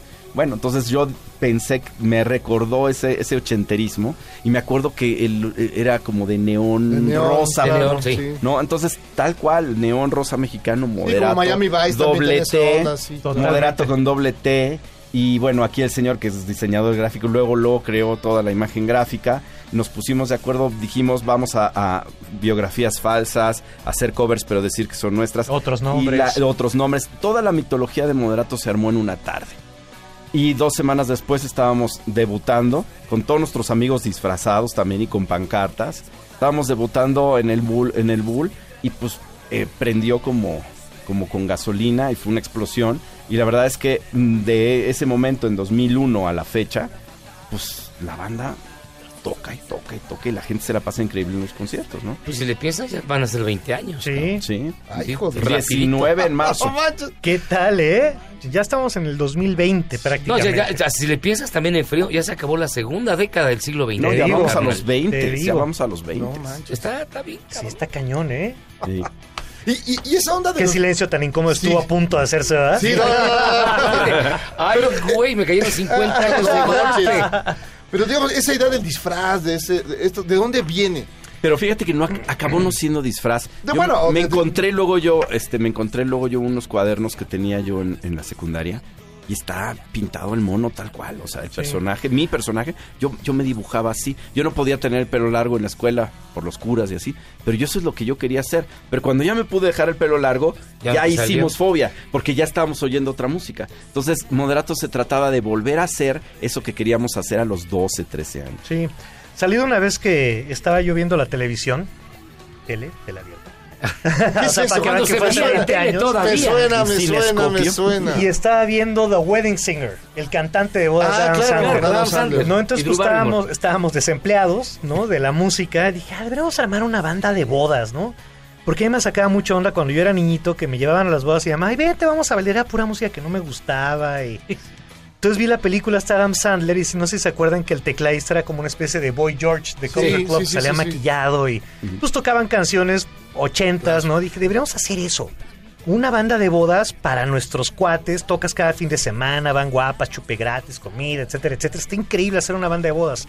Entonces era como agarrar esta música de boda prácticamente en versiones pues, que nos gustaran. Dijimos, pues, pues metal, ¿no? Pero luego, pero luego tocam- tocaron y tocamos en mi boda. Fue como una Sí. especie de ensayo de lo que Tocamos en la boda de. Mickey Widoro también, por Después ejemplo. que ya se fue. Ajá. Sí. Entonces era como un poco esa idea, o sea, era pues pasársela bien siempre, Claro. ¿no? O sea, como que el fresa rockeara y la... eh, la fresa rockeara y el rocker freseara un poco. y, y, pues desde entonces, pura fiesta. Patrocinando fiesta desde hace 20 años. No manches. Oye, pero no se les ocurrió también con esos mockumentaries que se pusieron de moda como... Totalmente, Spinal Tap era- Tap. Dice Spinal Tap era nuestro... Hay un, docu- Era hay, nuestro un, hay un guion, de hecho, de una película. de Hay dos A ver. para las ¿Sí? películas de Moderato. Moderato. Sí, uno de Mike Bonilla y otro de Layo. Ah, no me digas. La idea original era hacer una tocada nada más porque jajaja, jojojo, y hacer la película, pero pues ya sabes que levantar una película No, está rudo, ¿no? Sí, sí, sí. Pero ahí No, están, y ahí tuvimos están. varios aliados. Lynn Feinstein nos estaba apoyando Sí. mucho en eso. Fue, eh, fue este momento en que Altavista Films tuvo un, un mal momento financiero, entonces no. Pero estaba ya, ya en el pipeline, la verdad, sí, sí era, era una, una idea. Y la verdad es que también estuvo bien poder llevarlo realmente a sí generar mucho de la mitología que habíamos dicho que ese gran éxito, finalmente sí agarrar y tenerlo, ¿no? A muchos de nuestros amigos de las, de las bandas que nos fueron a apoyar, no les cayó chistoso cuando empezamos a estar en primeros lugares de radio y que se hizo realidad todo. Y cuando le hackeamos la carrera a Belinda, porque hay que decirlo, le hackeamos la carrera a Belinda, pobrecita, le, le pido una disculpa públicamente porque sigue cerrando sus conciertos con Muriendo Lento y no con alguna otra rola, ¿me entiendes? O sea, sí genuinamente fue ¿Era algo eso o el sapito? eh, Entonces la, la- o la salvamos a No, según. bien. O la salvamos Hecho, a según. bien hecho. El chiste es que nosotros nos fuimos a una gira de 18 fechas con ella y ella llenaba las fechas de niños. Después de eso, nosotros la siguiente gira que hicimos, llegaban un montón de niños a ver a Moderato. Era algo que no esperábamos. Pero luego cuando vimos que le pasó a Kiss, pues está padre, ¿no? Entonces ya nos empezó a despreciar pues, el rockero especializado porque le gustaba a su hermanito. Y peor aún, a su vieja. Entonces, entonces bueno, eh, tuvo mucho que ver con eso, ¿no? Pues es que pasa, el otro Sí, día sí, estaba sí. también viendo a Metallica y un cuate que me encontró ahí y me, se puso a platicar conmigo, oh, te viene el de Guns, estaba lloviendo, sí, sí. Oye, ¿cuál te gustó más este concierto o el de Metallica? Le digo, no, pues suenan igual de bien, las bandas son igual de chidas. No, no, pero ya dime cuál te gustó más. Le dije, mira a tu alrededor. Estamos en el de Metallica. ¿Ves viejas? ¿Ves, ves chicas? ¿No? No. ¿Te acuerdas de cómo estaba el de Guns? No. Yo pienso que un poquito... Hay, hay bandas de rock que no son para todo el mundo. Claro. Que son para el chavo enojado rockero, ¿no? Y hay bandas de rock que sí todo el mundo está invitado. Entonces, ese es el tipo de banda que, que, que es moderato. Y curiosamente, también es el mismo tipo de banda que es Fobia. Y también es el mismo tipo de banda que es, que es Gran Sur. Lo que sí nosotros no hemos tenido es una banda especializada, con un público especializado, que de alguna manera di- digan, los que les gusta otra cosa son tal por cual, ¿sabes? Genuinamente hemos hecho puros proyectos que están muy abiertos en edad, en, en sexo, en, en orientación sexual. Todos estos proyectos han tenido también el tema Ajá. de la inclusión y de la buena onda, ¿no? Entonces yo creo que también es, es- ese es el hilo conductor en tres proyectos totalmente diferentes, ¿no? Ya, ya ha habido más proyectos, además, no, no son las únicas bandas en las que hemos pero, y ahora, ¿y qué pasó con Moderato? ¿En qué etapa está Moderato? ¿Ya se quedó guardadito hasta que...? No, no ha parado. Moderato está toque y toque, tiene una rola nueva. Que Se llama El que busca encuentra. ¿No? Entonces, en, en realidad, Moderato no ha parado nunca. ¿No? Lo cual hace que si de repente no tenemos un show. El año pasado hubo un auditorio nacional. Si no hacemos un showzote así, la gente cree que estamos en pausa en la ciudad en la que no vamos. Pero en la ciudad a la que acabamos de ir, ahí viene Moderato, ¿no? Es, es, es algo continuo, pues. De alguna manera, por ejemplo, los Enanitos Verdes no han parado nunca. Son ese tipo de proyectos que van y tocan, tienen un gran set list, se pueden dar el lujo de, de no parar nunca, ¿no? Ahora, ¿le convendría a Moderato parar en algún momento? Pues sí, probablemente, ¿no? Este, ve- 19 años son un montón, ¿no? Eh, pues, A, a Fobia, pues hemos visto que sí, de repente, para hacer una buena gira, pues sí valió la pena de repente desencontrarnos en eh, durante varios años. Las historias de las bandas va- van, van cambiando, ¿no? El chiste es que una banda sí tiene que permanecer junta unos 8, entre 8 y 10 años y generar una discografía padre y un setlist muy bueno. Y luego es un proyecto que puedes pausar, recuperar, pausar, recuperar, estrenas una rola o no, haces una gira distinta y vas, vas, vas viviendo ese proyecto, ¿no? Pero si haces nada más una sola banda para toda tu vida, sí puedes frustrarte mucho y querer ahorcar al, al- al que tienes junto, ¿no? que está al lado. ¿No? Ahí estoy yo. Y son los únicos que nos han peleado. Nosotros estamos en las tres bandas, o sea, nosotros sí no nos hemos dejado de ver. La verdad está, está grueso. ¿Y se extraña cuando no se ven? No, porque nos vamos al día siguiente. ¡Puta madre! No, les da tiempo de no han pasado dos no semanas sin vernos. es Ahora, nuestro ¿y, récord. ¿y esto deja lana? Digamos, viven a- a- Vivimos como de esto, pero uno, no- Uno se imagina, ah, viven en este, casas con piscinas Es gigantescas. que sabes y- que se, s- cuesta mucho este estilo de vida. Es decir, cuando vas de gira, cuando te das cuenta lo que, lo que se gasta en, aviones, lo que se gasta en hoteles, en camionetas, la producción, las rentas de los equipos. eh, todo eso te das cuenta que sí, sí es un Es negocio de mucho dinero. Pero la gente puede pensar que si cuesta tanto un grupo, se reparte ese costo entre los. ¿Cuántos son? ¿Cinco? Ah, entre. No. O sea, en realidad, pues tienes un margen de ganancia. No igual el- la gente que vende coches no gana lo que vendió el coche. O sea, la agencia gana un 4 o 5%, la distribuidora, la armadora, bla, bla, bla, bla, bla, ¿no? Entonces, este. Y finalmente el que hace el coche tampoco lo hace gratis, ¿no? O sea, ese es también un poco el rollo, que la gente piensa que como cuesta mucho, somos ricos, pero vivimos bien, tenemos Sí. que ir persiguiendo la chuleta. No, y nosotros no le metemos, no somos autores, ni somos managers, somos intérpretes. Entonces ganamos nuestras regalías de intérpretes de los discos y ganamos por tocar.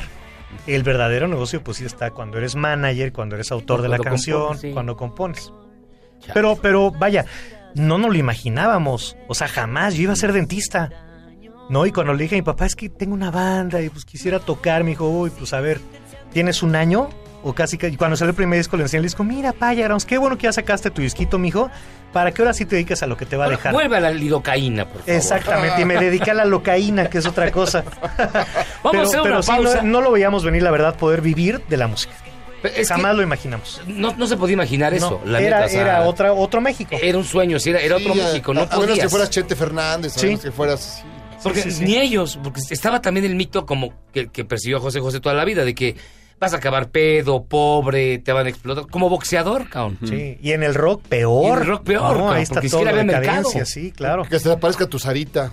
Ni espérate. ¿no? No, nuestros Vamos a papás hacer una sabían que... pausa. sí. Ajá. Y vamos a regresar. ¿Saben qué? Vamos a seguir platicando. Ahora, de sus influencias, qué les gusta, qué escuchan, qué no escuchan. Y la propuesta que les vamos a hacer aquí en Charlos contra Gangsters, porque prometimos a nuestros amigos que nos escuchan crear una canción de reggaetón e interpretarla antes de que acabe el año. Órale. Entonces, los quiero sumar a la banda que Va. vamos a formar de Charlos contra Gangsters. No le tenemos nada de miedo al reggaetón, ¿eh? Ah, yo- Corte, corte, ah, estadios llenos. Y si ocupan productor, pues ya saben. Yo, fíjate, estoy escribiendo una canción. Para que vean que cualquiera puede escribir una canción de reggaetón, yo estoy escribiendo una canción de reggaetón. Los invito a que se unan al proyecto. El Chai en el bajo. Órale. Lo, porque lo produzca Iñaki, por Yo cierto. lo produzco, yo lo produzco. El que le ponga cui, cui, cui, como dijiste, citlali, citlali, así. Así. Cosas así extrañas. Y van a ver. Pausa. Vamos y venimos. Y entonces que me digas que no me pone triste y sentimental. Es que no puedo dormir y ya no quiero vivir porque me falta mi otra mitad. Entonces que me digas que no me pone triste y sentimental. Es que no puedo dormir y ya no quiero vivir porque me falta mi otra mitad. En tiempos de cambio, solo los mejores seguimos a flote. Luego del corte, te contamos el secreto de los seis años de Charros contra Gangsters. ¡Regresamos! Este podcast lo escuchas en exclusiva por Himalaya. Si usted pensaba que no tenemos límites, tenía razón, no los tenemos. Ya volvemos a Charros contra Gangsters.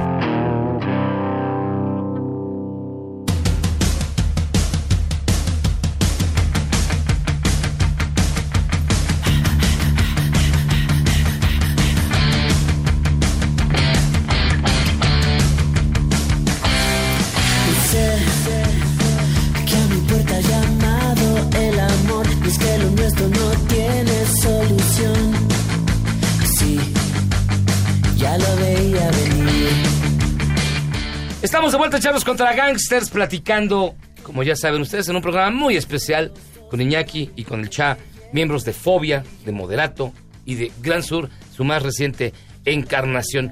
Nos platicabas, Cha, hace ratito que ibas a ser dentista. ¿Tú qué ibas a estudiar si no hubieras sido músico? Yo de más chiquito estaba obsesionado con los aviones, quería ser ingeniero aeronáutico y quería directamente trabajar diseñando este transbordadores que despegaran y aterrizaran este como aviones. Ese era como mi sueño. Pero luego se me atravesó ¿Y la qué quieres ser guitarra. cuando seas gran niña? ¿Qué quiero? Ay, ¿Qué? Era el niño, era, era, yo sí era ese niño que decía eso en el kinder y llevaba un sándwich de pulpos en su tinta. Yo, yo era ese niño. sí, sí. No, me lo- no me robaban el sándwich, No. bueno. Pero, pero sí, luego ya después pues, me topé con la guitarra y el piano y pues sí, pues el rock directamente, ¿no? También coqueteé mucho con este con el cine porque me gustaba la animación. Tuve mi cámara de Super 8, o sea, celuloide, no, no video, porque la verdad el video mató de alguna manera los sueños de muchos cineastas. Hubo una generación perdida de los que son tantito más chicos que yo, ¿no? Hasta que ya el, el, el video digital empezó a como a, a volver a ser viable el poder usar un equipo de casa eh, amateur para hacer algo padre. Claro. Pero en la época del Super 8 y de ahí para atrás, gente mayor que yo, por eso Cuarón, por eso esa generación es tan clave, la verdad sí podían usar eh, el- el- el- la camarita de casa para hacer cosas muy buenas, ¿no? Entonces a mí me gustaba mucho esa parte también. Pero bueno, finalmente me, me llevó el circo del rock. El circo del rock, porque es un circazo, ¿no? Sí, es un Sí. circazo. Oye, ¿y el primer disco que compraron? ¿Con nuestra lana, Con o, lana, o de sí, mamá con- me compras este? O no, o el primer disco de vinil que dijiste, este es el mío, el primero que tú recuerdas. ¿Te lo habías comprado con tu lana o que tu mamá te ha dicho, mira, mijo, te compré el de Inagada la Usted, vida? usted pasó matemática, está bien, le compro su disco. Me da pena, pero bueno. Me lo compré por la portada. Era un cuate que se llama Dan Hartman, que cantaba una Instant canción que se llamaba. Instant Replay. Entonces mis papás, mi papá tenía esta onda, mi papá no tocaba nada, ni la puerta tocaba, Ajá. entraba y ya. ¿No? Este, pero se les ocurrió que mi hermana y yo íbamos a tocar el piano, ¿no? Sobre todo mi hermana, ¿no? La, la niña iba a tocar el piano, entonces estábamos en sala Chopin. eh, En sala y Chopin. cuando tenía su sección de discos Claro, y claro. este pues estaba este disco de Instant Replay ah, está bien padre esta portada mamá me compras este disco No sé pero está bien padre la, La portada, porque además era esa época en, en que a mí lo que me interesaba del piano no era el piano sino la caja del piano Ajá. entonces esa portada de Instant Replay era como la cabina perfecta para la nave espacial que me iba a armar con esa caja de piano Ajá. y ya lo escuché y pues me gustaba la rola. Y dije, ah, la escuché en el radio, pero escuché lo demás y dije, qué horror. Ese fue mi primer disco. O sea, me encantaría poder decirles que fue el Kiss Alive 2 o algo así, pero no, fue el Instant Replay de Dandy Hartman. ¿Cuál fue el- tu primer disco? No, pero yo desde luego pues, sí le pedía a Santa Claus discos de Camilo Sesto y cosas así. Pero era lo mismo que oía mi tía y a mí me gustaba eso. Pero en mi casa se oía mucho rock, entonces no es como de que eh, necesitara yo pedir un disco de rock porque mis papás escucharan otra cosa. O sea, sí ellos escuchaban. ¿Cómo que oyen? ¿Qué oyen? No, pues Creedence, por ejemplo. Este, desde luego Beatles, todo Beatles. O pero- sea, eres una comuna hippie. eh, prácticamente, ¿no? Este, obviamente había discos de los Rollings, había discos de Doors, o sea, a mis papás les gustaba el rock. También había mucha música No disco. manches, en mi casa y no había ABBA, había ABBA que les encantaba ABBA. Pero entonces, pues la primera vez que fue así como de, de pues, ya mi primera fiesta de niño grande, ¿no? Eh, tenía yo creo que 12 y mi hermana 11 y mi hermana 9. Nos hicieron una fiesta de patines, ¿no? Con música disco. Híjole, ya sé cuál. El Glass Houses de Billy Joel. Sí. Sí, es que ese fue mi segundo. Y sí, ese me lo sí. regaló mi mejor amigo Mauricio Martínez, que, que, que se hablaron las mamás de "Mm, ¿qué, qué, qué quiere Iñaki? Quiere un disco. Este, ¿y qué disco quiere? El de Billy Joel. Entonces, Wow. llegó, además me encantaba porque este, cuando me quedaba solo con, con mi nana, lo ponía eh, la primera rola, ¿no? And You May Be Right. Y le ponía, le ponía, le ponía duro, duro, duro, se oía el- la pedrada que se rompía se vidrios y mi nana así encabronadísima. ¿Qué hiciste, Iñaki? Es una rola. Curiosamente esa rola la acabamos tocando en Milwaukee en Ajá. 2014, no 2013. La acabamos tocando en Milwaukee las dos noches que tocamos ahí eh, con Moderato en el 110 aniversario de Harley Davidson. Y esa, me, me dijeron, esa rifa te la tú, ¿no? Porque está en inglés. Entonces pude a- ya barbón y rockero y enfrente un montón de motociclistas en Milwaukee tocar la, eh, tocar la rola fue para mí como un, un- un sueño hecho realidad. Frente a puro ángel de la muerte. ¿Irían, irían a ver, ¿Iban a ir a ver a, a Billy Joel? que viene ahora en Yo marzo. sí quiero. Sí, totalmente. Sí, súper quiero. Totalmente. Sí, sí, sí. claro. ¿Vale la pena? Totalmente. Yo creo que sí. A mí ¿no? se me hace de los grandes Sí, compositores claro. del siglo XX. O sea, la verdad. Sí. Porque a Jairo no le gusta. No, ca- échese encima. No, además es biker No, y... y- sí, no, sí, no, Nada más para mí ese disco también es Es fundamental. un discazo, sí, claro. Me salvó de, de pues, del Chente. salvó del Sí, Chente, no, de es que-. No, todas las rolas son buenas. Yo hasta me puse el relojito En en, el en pie, el tobillo sí, como el baterista. ¿El baterista o el saxofonista? El baterista. Pero es que sí es cierto, o sea, también hace rato que hablábamos del otro México que era, pues era bien difícil encontrar música, ¿no? Sí, Ahorita no ya nada. el teléfono, ahí está todo, No, pero no había encontrar el disco, si no estaba en la edición nacional, caros. eran carísimos los Muy importados, dónde los escuchabas, ¿no? No, porque todos los que teníamos, teníamos la Strober Carlson del, o la Philips del, ¿no? Sí. Ese aparatote enorme. O la hermana, ¿no? Que tú querías rockear. O en mi caso ten- vivían dos hermanos de mi mamá y que estaban estudiando acá, entonces un, uno escuchaba ABBA, música disco y todo, y el otro era Led Zeppelin, Queen, mientras que mi papá escuchaba este Pérez Prado y Pedro Infante y todo. Y de hecho me decía, así como tú te vas a ver a tus caifanes, a tus, a tus lugares de rock, yo así vi a María Victoria, ¿eh? Y a Esquivel. Y yo no entendía, decía, ahora sí, chido, jefe. Y ahorita lo pienso y digo, No, "Puta, qué envidia, Esquivel, qué Esquivel, el envidia. máster de máster. A Pérez Prado lo vio así también en los salones de Y María baile. Victoria. Que la verdad yo nunca tuve la, hasta siempre tenía esa idea de que era la criada bien criada, Ajá. ¿no? Como que no le veías esa onda sexy rona. No, no, no, qué. Pero luego para atrás te ves las películas anteriores. Sí. Bueno, La de Paquita de-. No, bueno, Y cuando estoy, estoy, estoy tan. la dama, del, tan- la dama pero- del pujidito. Y le gritaban, tan buena. no, era, era un cuerazo. No, qué cuerazo. De, de todo, de todo, de todo esto que, de, de este México que ya no hablamos, ¿qué es lo que más extrañan y qué es lo que menos? Híjoles, yo extraño muy poquito de ese México desconectado. Muy poquito. De hecho, luego me da medio para abajo cuando siento que, que vamos de regreso.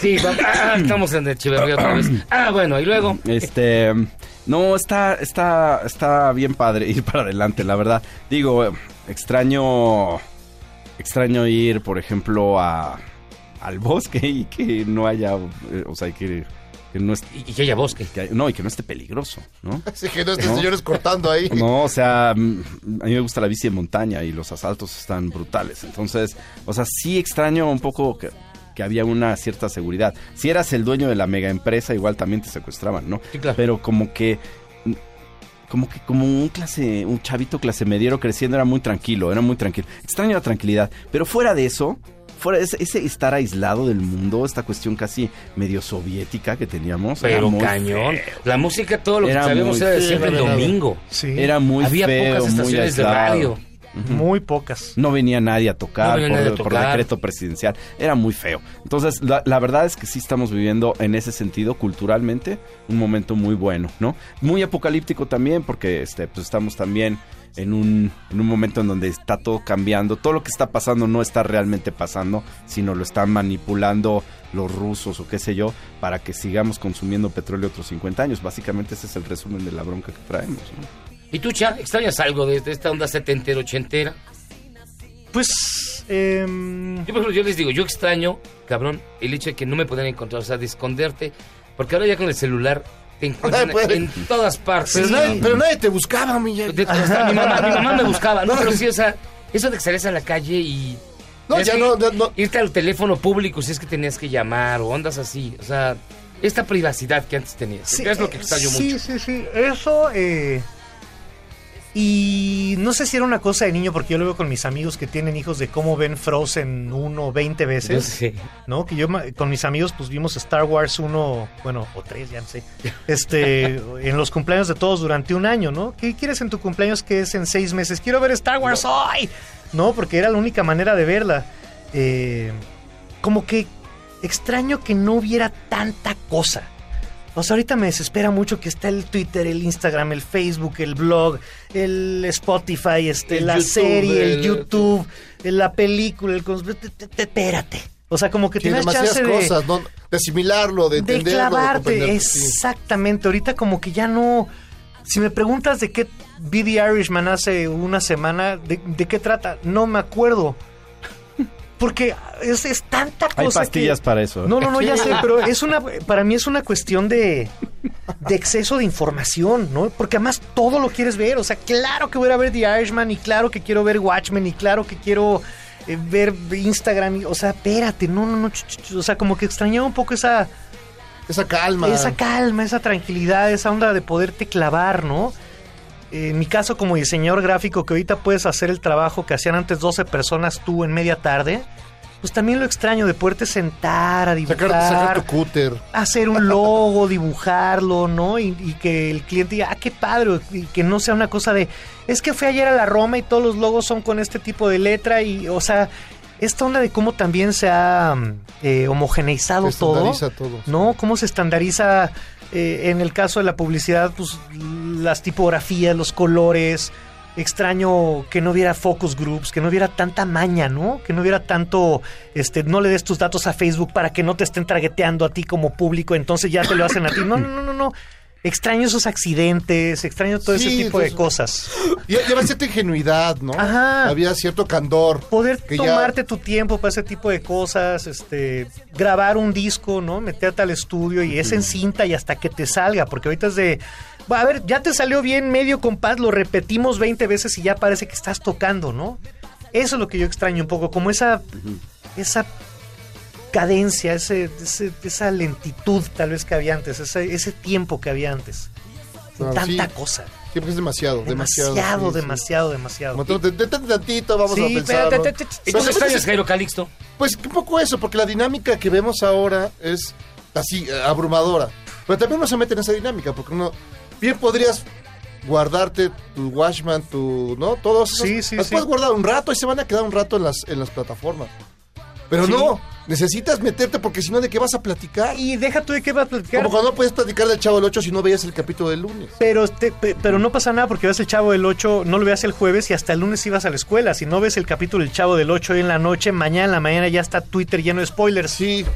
Yo no soy tanto Eso, de ver eso, las cosas eso, eso. a la primera por, por, ah, fui el primero en verlas. Me gusta verlas a tiempo, pero es que luego las quieres ver porque si algo que mucho te gusta mucho, al día siguiente ya te cuentan el final es así. ah. Mira el rey del spoiler, de la derecha. Por cierto, les vamos a contar. vamos a hacer una pausa y vamos a regresar ya para terminar la plática con Iñaki y con Chaf.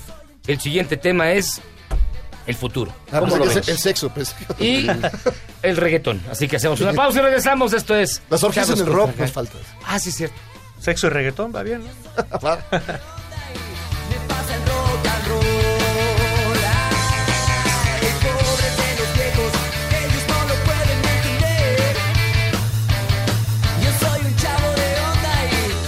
pasa el rock and roll.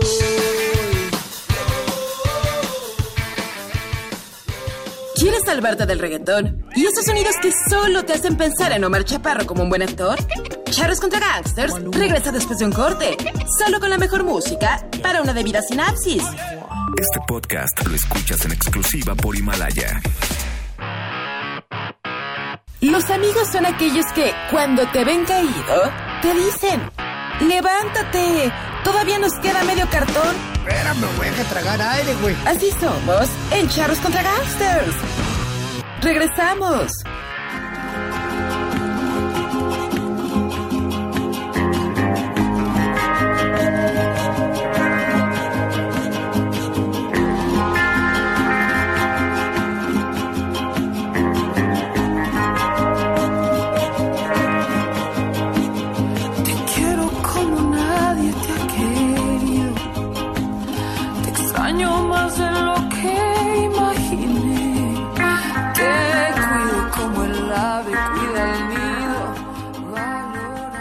Estamos de vuelta, Charlos contra Gangsters. Y continuamos platicando con Iñaki con el Cha. De Moderato, de Gran Sur y de Fobia. De la vida, el universo y todo lo de demás. Todo lo demás. A ver, la neta. Vienen preguntas. Este.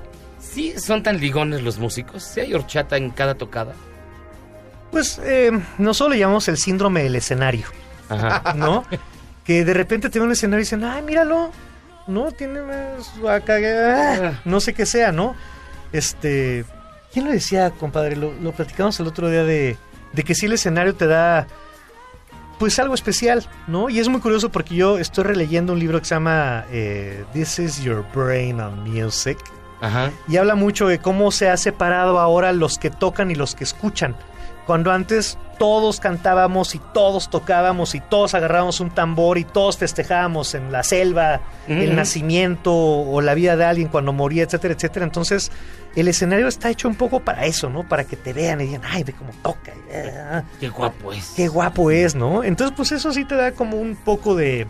de- pues te da ahora sí que un spotlight, ¿no? Literalmente. Literal, ajá. Y este, pues a ti también te da seguridad, te da como otro tipo de cosas. eh. Es lo padre de la música, es lo que me gusta de que los niños aprendan música, ¿no? Que les da como una seguridad que tal vez otras cosas no podrían darte. Yo luego lo pienso y dije, ¿en qué momento este señor que iba a ser dentista está parado aquí tocando con estos genios? Nunca me lo imaginé, la verdad. Entonces como que te da una, una seguridad. A pesar de ser bajista, ¿no? Pese a Ah, eso, bueno, ser bajista, bajistas- eso. hay bajistas Hasta, Está- los, hasta los bajistas ligan. Esa, esta fue nuestra dicen. sección, hasta los bajistas ligan. ¿Y, y tú qué tal? ¿Sí?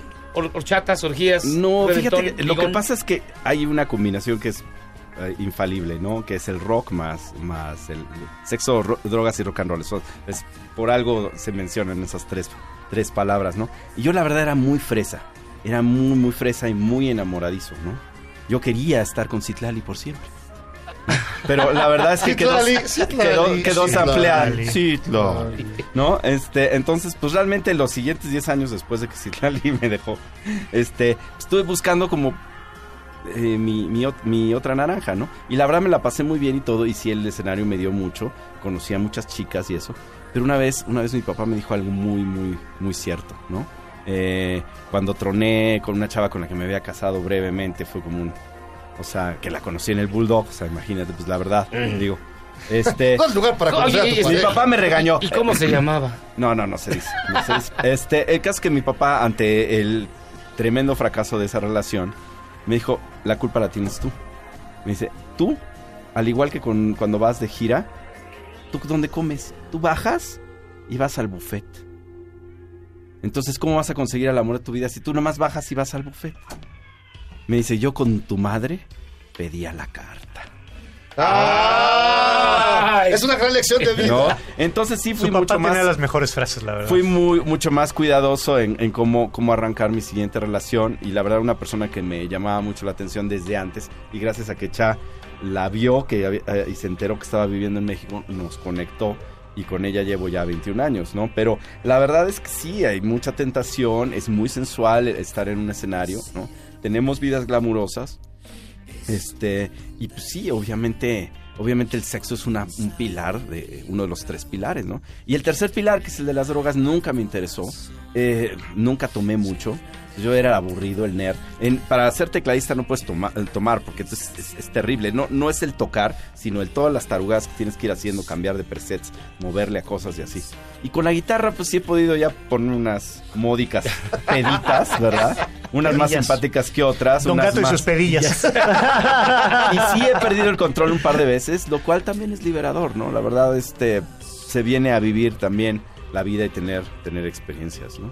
Pero no, no esta, esta onda de que cada noche veo a ver qué pasa y, y en dónde estoy y, y quiénes son. Es que uno está acostumbrado a en las qué películas, carro ¿no? estoy, en qué antro estoy ahora. sí, de rock sí pasa así. y le pasa a muchos, muchos colegas, sí lo viven así, como, como se pone en The Dirt, tal Ajá. cual. Ah, ¿no? sí, no manches. Pero este, pero hay otros que pues, somos un poquito más nerds y pues sí hemos tenido nuestros destellos, pero pues yo soy muy de, de estar tranquilito. Qué aburrido, ¿no? Oye, ¿y, y los bajistas, este... ¿Sí puedes tocar pedo el bajo? Bueno, durante años sí lo hice. Fíjate que lo padre de... Pensó, pensó si se podía tocar sobrio. Lo pensó. Exacto. Lo pensó. es lo al en revés. su mente. Es al revés. ¿Se puede tocar sobrio? Yo no lo he visto tocar una sola vez sin por lo menos un par de chelas. Sí, un par de chelas ya. Es que te Pero quita- antes era un par... an- no manches, antes mi mi eslogan era... ¿Cómo estás, mi chal? ¿100? No, me falta un six para estar al 100. ¿Sabes qué pasa con la guitarra y el bajo? Que no pasa con, con el teclado. Con la guitarra y el bajo pasa lo siguiente. Hay veces que hay partes difíciles de una rola, o que no la practicaste, o que siempre te equivocas en la misma parte. Entonces ya desde que empiezas a tocar estás pensando, la voy a cagar, la voy a cagar, la voy a cagar, la voy a cagar. Un trago te quita eso. Tres tragos te hacen pensar que tocas muy chido y ya, ya empieza a no ser verdad. Pero sí, un par de traguitos antes de tocar está Te, chido. te, ¿no? te alivia, te aligera Sí. la mente. No, y además, como platicamos al principio de todo esto, pues empezamos a tocar muy chavillos. Cuando empezamos, Leo tenía 15 16, años, sí. 16 años, yo tenía 18, 19.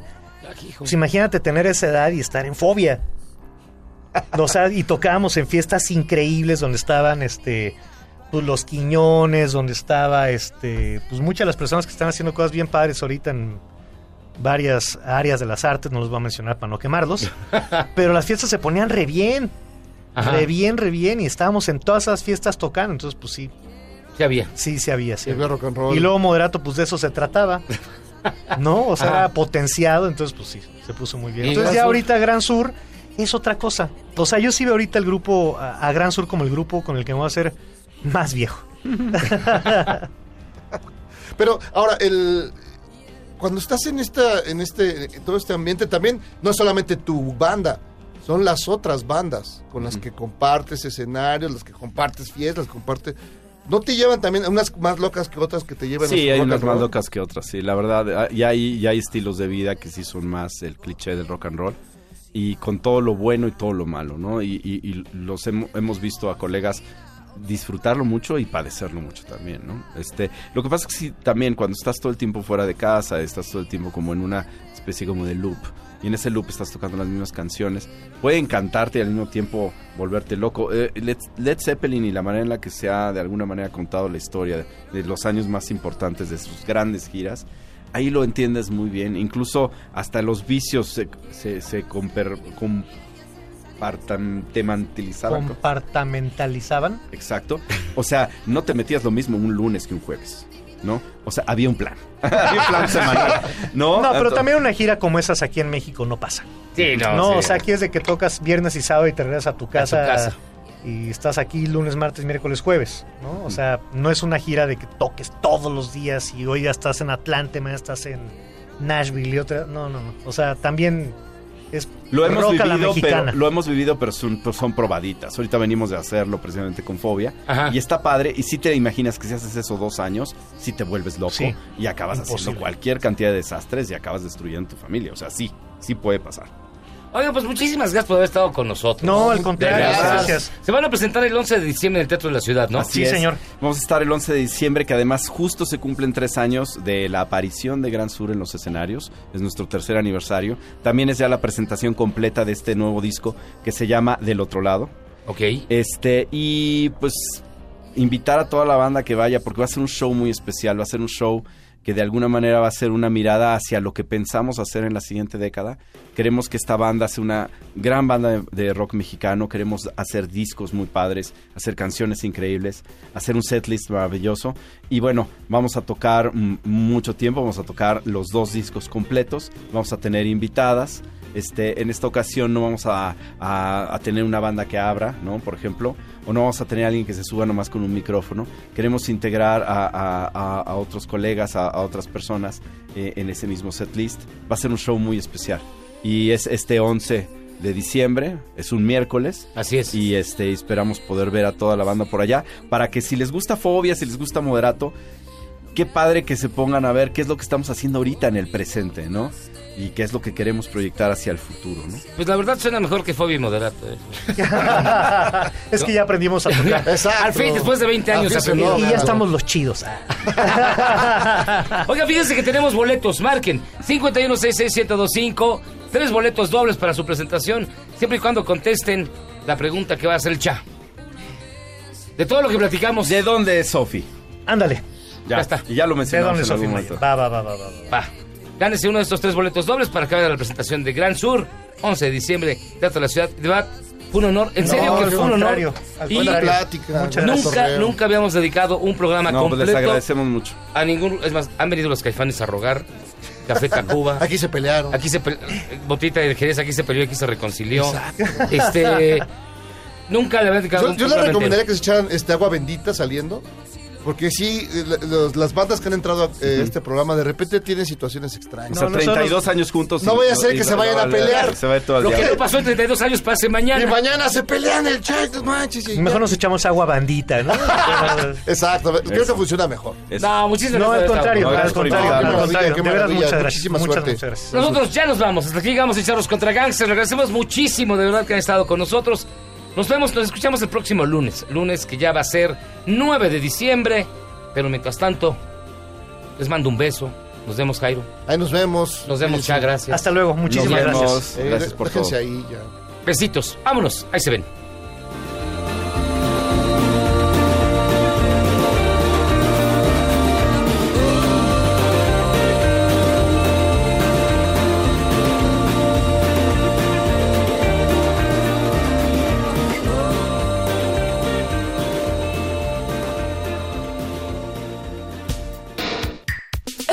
De cambio, solo los mejores seguimos a flote.